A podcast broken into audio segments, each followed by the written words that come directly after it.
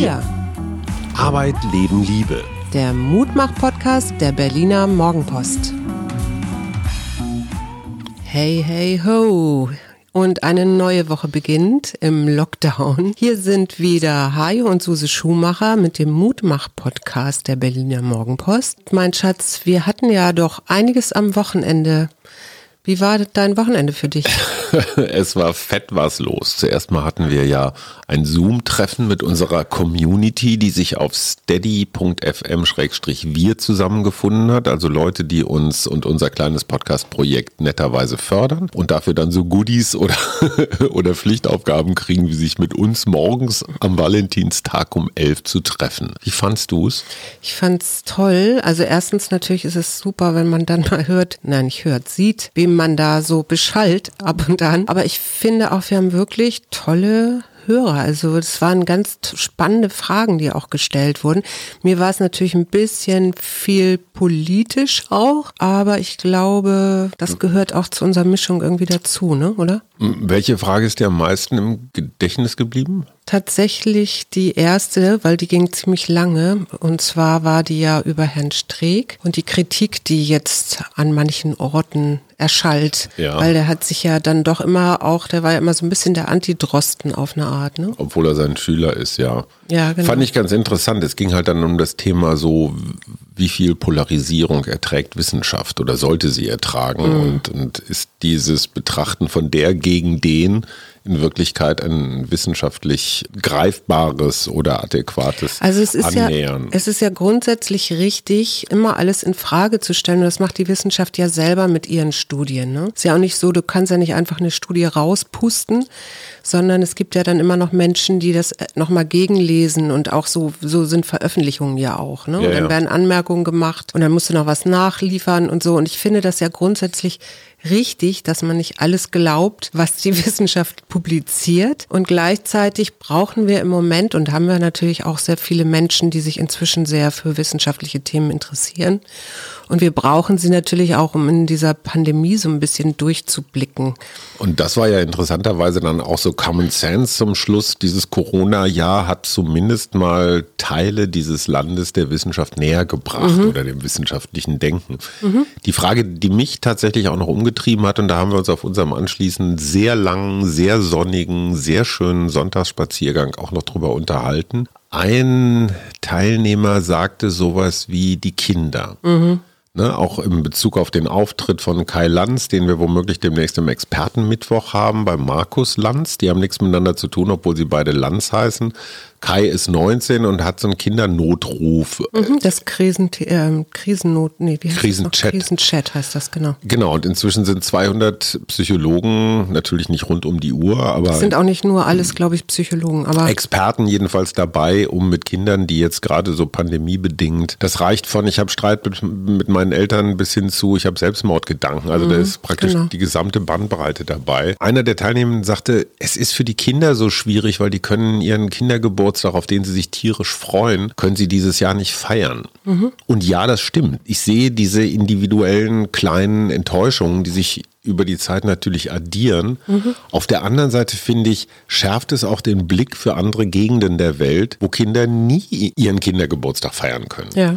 Ja, also ob das jetzt Syrien, Afghanistan oder ich weiß nicht, was die Slums von, von Bangladesch sind oder sowas oder weite Teile, ja, Asien und Afrikas, vielleicht sogar in Europa wo ich mir denke, du siehst natürlich auch, welche Privilegien unsere Kinder haben ja. durch ihr relativ geordnetes Leben und es hängt ja dann auch immer noch ein bisschen davon ab, mit wie man das selber sieht, auch als Eltern. Ich meine, dass kleine Kinder anstrengend sind, das müssen wir beide, glaube ich, das wissen wir beide auch ganz gut. Voneinander.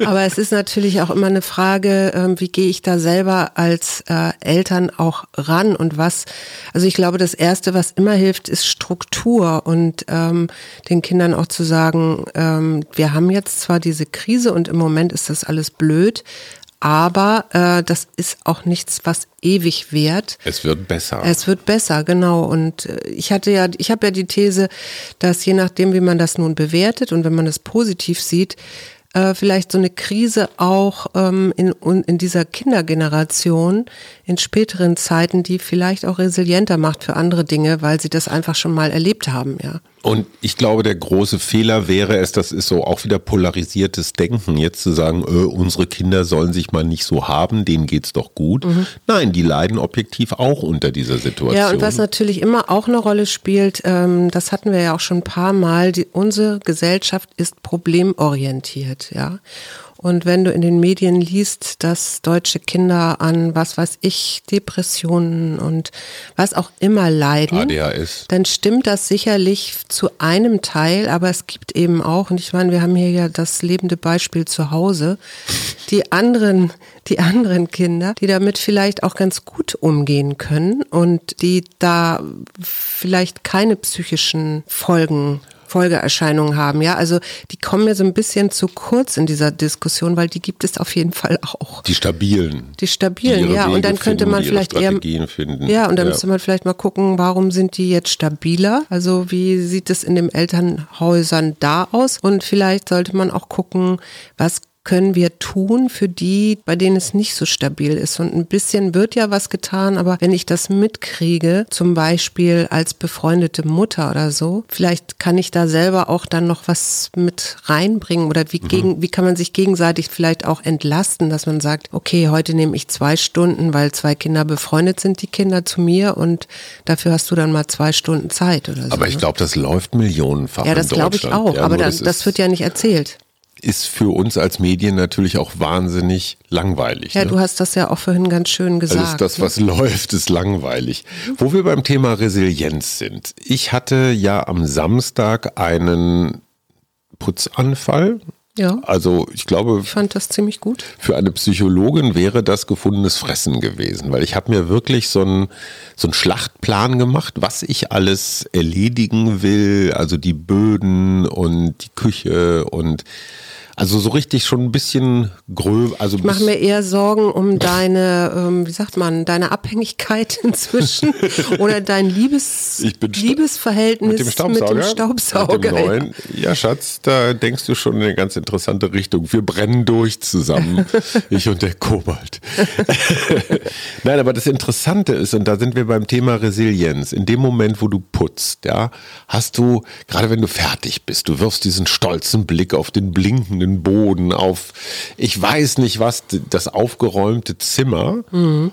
Und das ist ein Zustand, der leider echt nur sehr kurz anhält. Ja. In dem Moment, wo das Kind Hunger hat, also praktisch alle 15 Minuten, stürmt es in die Küche wieder aus. ja, vorher, und er muss sie ja. nur betreten und sie sieht schon wieder aus wie vorher. Mhm. Und ich finde das wahnsinnig, sagen wir mal, so ein gutes Trainingsprogramm, auch so für die eigene, für den eigenen Emotionshaushalt.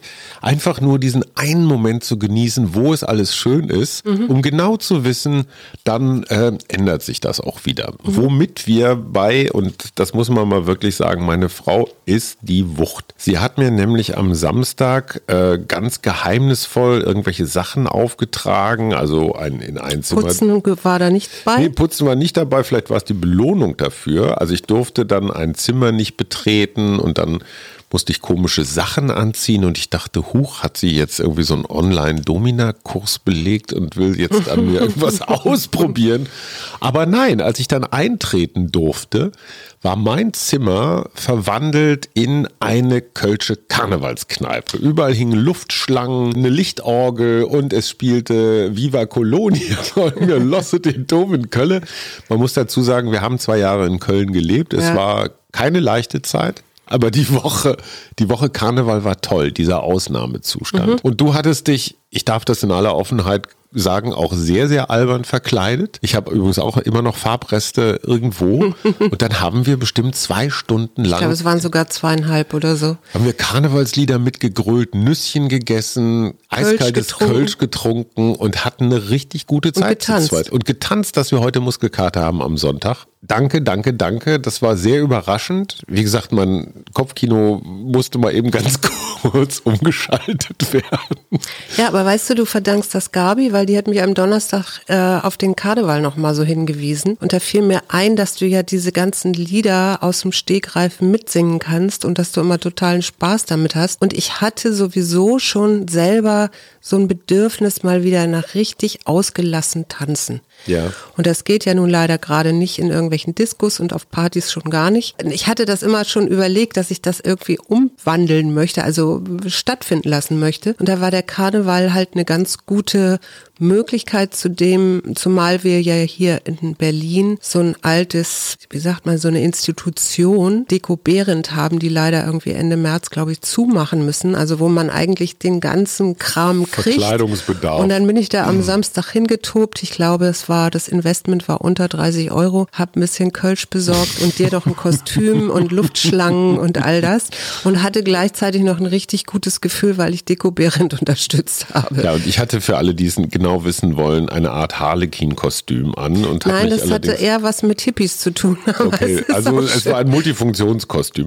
Was mir dabei nochmal aufgefallen ist, ich meine, es gibt ja so eine Neigung zu sagen, äh, Karneval und das ist doch alles super Für mich ist das völlig logisch als Hamburgerin. Äh, klar, für Nordlichter sowieso ein bisschen gewöhnungsbedürftig alles, aber mir ist nochmal klar geworden, es geht beim Karneval eben, ja, es geht natürlich auch um Trinken und Zechen und, und so, aber es ist auch sozialer Klebstoff. Ja. Und wir haben das in Köln erlebt, es ist schon faszinierend, wie dieser Karneval in jeder Kita, in jedem Altenheim, in jedem Krankenhaus, wie der so alle mitnimmt. Naja, wie die ganze, Stra die ganze Stadt ja völlig genau. umgedreht ist. Ne? Also so, aber, aber, aber es hält ja so eine Stadtgesellschaft zusammen. Ja, es ne? ist absolute Psychohygiene.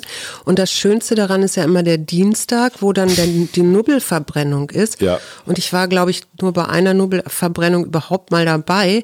Aber dieses auf den Nubbel schimpfen, beziehungsweise ja. was alles schiefgelaufen ist im letzten Jahr und das dann mal so richtig rauszulassen, das ist so reinigend. Und danach willst du auch erstmal eine Woche schlafen und ja, gar absolut. nichts mehr machen, aber es ist super.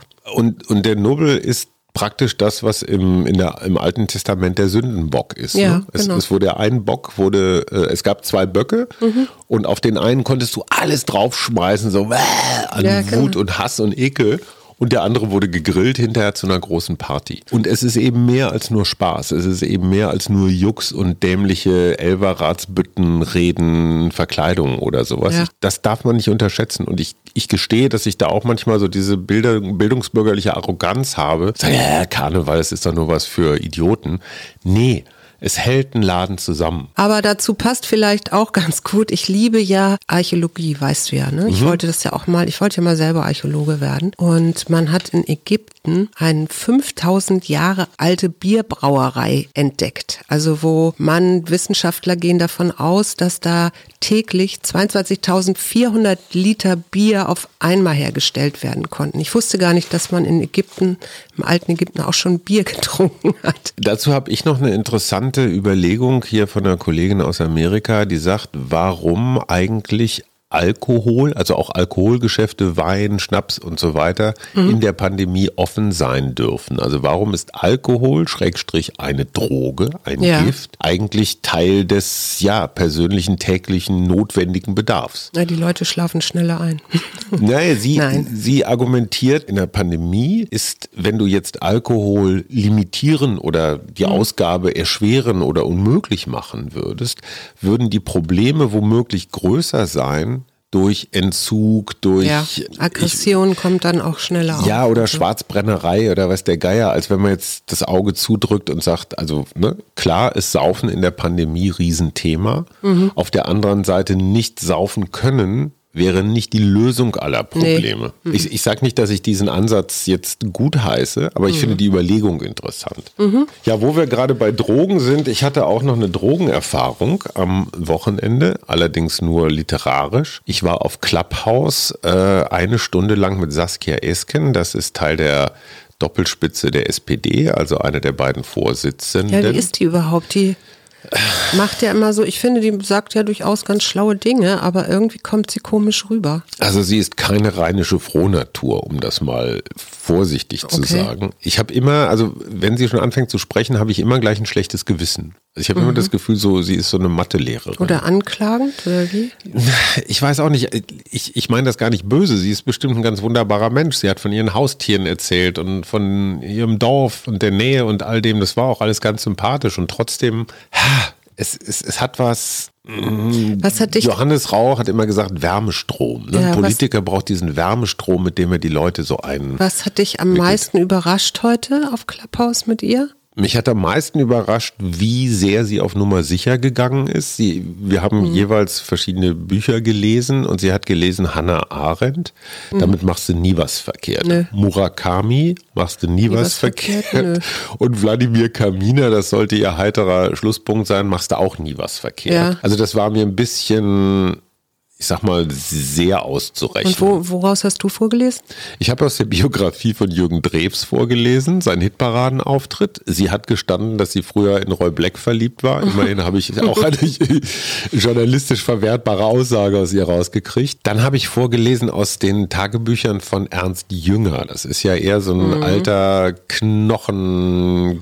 Auch eher eine konservative Gestalt. Ne? Man kann auch sagen nationalkonservativ. Dieser Ernst Jünger hat auf seine alten Tage tatsächlich alle möglichen Drogen, die diese Welt bereithält, ausprobiert. Also ob das Opium, Mescalin, Kokain, Magic Mushrooms und eben auch LSD. Und das Hat er da irgendwie auch eine Wertung drin, was er am besten fand? genau, so drei Sternchen, fünf Sternchen. Nee, er hat seinen, seinen Trip tatsächlich versucht zu protokollieren und hat immer wieder was aufgeschrieben. Egal, es ist dann auch sehr lückenhaft, es sind so Stichworte und dann fliegt er wie ein Adler durch die Gegend und so weiter.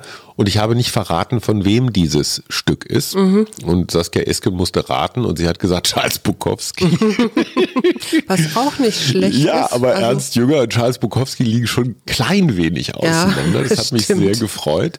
Dann habe ich noch vorgelesen, ganz uneitel aus meinem eigenen Buch, ähm, Kein Netz, nämlich über die Bhutan-Strategie, dass in Bhutan nicht das Bruttosozialprodukt oder, oder das Durchschnittseinkommen zum Beispiel als Maßstab für gelingendes Regieren gewertet wird, sondern das Wohlbefinden der Menschen. Und Einkommen und Wohlbefinden haben nicht immer einen zwingenden Zusammenhang. Nee, das stimmt. Und ich habe dann versucht, mit ihr darüber zu reden, so wie kann eigentlich ein SPD-Programm aussehen, das diesen Schritt nach vorne macht und raus aus den reinen Statistiken und noch andere, also zum Beispiel psychische Gesundheit. Ne? Ein Land, das psychisch gesund ist, also ich sage jetzt mal relativ wenig Depressionsfälle hat, ist womöglich glücklicher Ja. als ein reicheres Land, das aber viel mehr Ja, Depressionsfälle aber hat. das weiß man ja auch aus äh, psychologischen Studien, dass Rei Studien, dass Reiche nicht unbedingt glücklicher sind. Also, Ja, aber die Frage ist, wann wird diese Erkenntnis in Politik umgesetzt? Ja. Und ist es das Ziel der Politik, wirklich zu wachsen und immer mehr Wirtschaft, immer mehr Geld? Dann habe ich ganz zum Schluss noch einen, als, als Joker sozusagen noch ein Stück gelesen, ähm, warum die Linke eigentlich nicht mehr Karl Marx und Klassenkampf und die Armen gegen die Reichen, sondern immer mehr Identitätspolitik, also Rasse, sexuelle Orientierung, Religion und so weiter in den Mittelpunkt stellt. Und äh, dem Autor hat sie vollumfänglich zugestimmt und es war Boris Palmer. ja, aber warum Also sie keine hinters Licht zu führen hat Spaß gemacht. Ja, ich weiß nicht, ob das hinters Licht führen Das war ja ein bisschen mein Ziel. Also wenn sie Bukowski sagt, ach so, und sie hat sich für die Cannabis-Freigabe ausgesprochen, was aber nicht ins SPD-Wahlprogramm kommt, weil, keine Ahnung. Sag Hm. Okay. mal, Wegschmeiß Februar, was hast du weggeschmissen die letzten Tage? Oh, ich habe relativ viel weggeschmissen, wenn ich das noch alles wüsste. Also unter anderem habe ich äh, mehrere Blusen ausgemistet und Röcke und ähm, schaue jetzt mal, weil ich ja in so einem kleinen Flohmarkt ähm, Mitglied bin, ob da vielleicht noch jemand Interesse daran hat und sonst kommen die halt in die diese, wie, wie nennt man das, Rote Kreuz, Kleiderkammer oder sowas. Ja. Aber ich habe auch noch eine Frage an dich, bevor du jetzt vielleicht auch noch erzählen willst, was du weggeschmissen hast. Wir hatten ja in, um mal wieder zu unserem großen Nachbarn USA zu schauen, da gab es ja nun das Impeachment, den Impeachment-Prozess gegen Trump und der ist er ja freigesprochen worden und viele, viele Zeitungen haben geschrieben, Trump ist toxisch geworden. Und ich frage dich jetzt mal, hätte Trump zur Verantwortung gezogen werden müssen? Tja, es ist sowieso schwierig, weil er ist eh nicht mehr im Amt. Ne? Insofern erleben wir hier etwas so. Aber die Idee war ja, hinterher. ja, ja, aber die Idee war ja auch, ihn danach eben auch auszuschalten für alle Eventualitäten und Tja, neue, dafür, neue dafür, Wahlen. braucht man, dafür braucht man Mehrheiten und diese Mehrheit hat es nicht gegeben, ganz einfach. aber ist das schlau von den Republikanern? Also irgendwie Du- die Angst vor der Wut der Basis? sind halt viele. Ne? Es sind halt viele.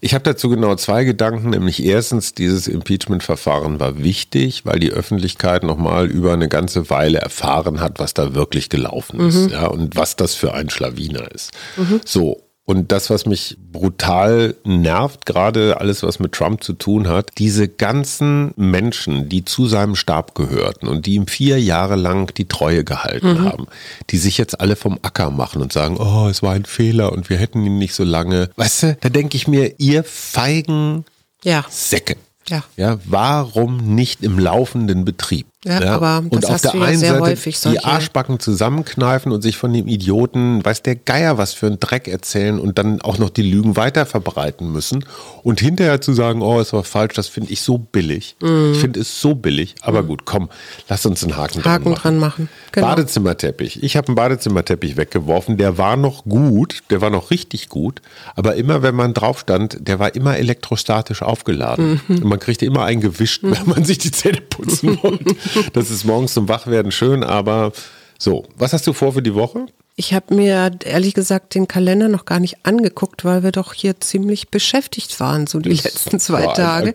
Also ich habe was zu tun, das weiß ich auf definitiv. Und ich bin gespannt eher so, was die Kälte jetzt macht. Also ob wir ich glaub, es so bleibt und ob es dann tatsächlich irgendwo habe ich gelesen überfrierende Nässe gibt. Es gab ja noch eine Frage, bei Steady. Wie kommt man jetzt über die nächsten drei Monate? Ne? Mit, ja, das klären wir morgen. Du, ja, machen wir. Ne? Das überlegen wir uns, aber ganz ehrlich, eine Überraschungsparty für euren Partner zu zweit mit dessen Lieblingsmusik, in ja, der oder überhaupt irgendwas Kreatives machen. Es hat so viel aufgemacht und wieder so eine Befreiung und mhm. dieses total bescheuerte. Ich habe es ja zu dir gesagt, dieser eine Punkt, ne? Mhm. Du stehst da, die Tür geht auf und du denkst, Moment, was hat die denn da jetzt angestellt? Und der Bildungs, der, der protestantische Bildungsbürger in, sagt, in mir sagt, äh, das geht jetzt aber nicht, du kannst doch jetzt nicht ausgelassen sein in der Pandemie und so kalt und so. Und auf der anderen Seite hat dann mein ne, loslassen. Mein Firebeast hat gesagt, yeah, Attacke! weißt du, einfach Hirn aus und gib ihm. Ja. Großartig. Ja, und diese, ich habe ja auch wirklich, das war für mich ja so besonders als altes Nordlicht, diesen Unterschied zwischen Schlager und Karnevalmusik. Karnevalsmusik, für mich war das immer eins. Nee, nee. Das habe ich jetzt auch verstanden und ich gestehe, ich, ich mag diese Karnevalsmusik. Absolut. Obwohl du mich sonst mit Schlagern echt jagen kannst. Komm, eine Karte. Eine Karte, genau. Die Karte für die Woche. Alles darf sein. Das Unsichere, das Wütende, das Verpeilte, die Panik, der ganze Scheiß. Und dann wieder aufstehen, gereift mit neuer Haut. Das ist doch mal schon mal ein guter Tipp für die kommende Woche. Wir wünschen. Bis Schöne Dienstag. Tage. Tschüss.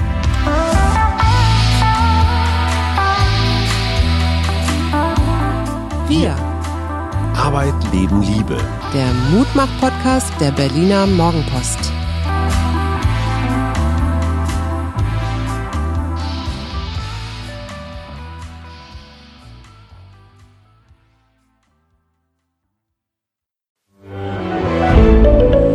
Ein Podcast von Funke.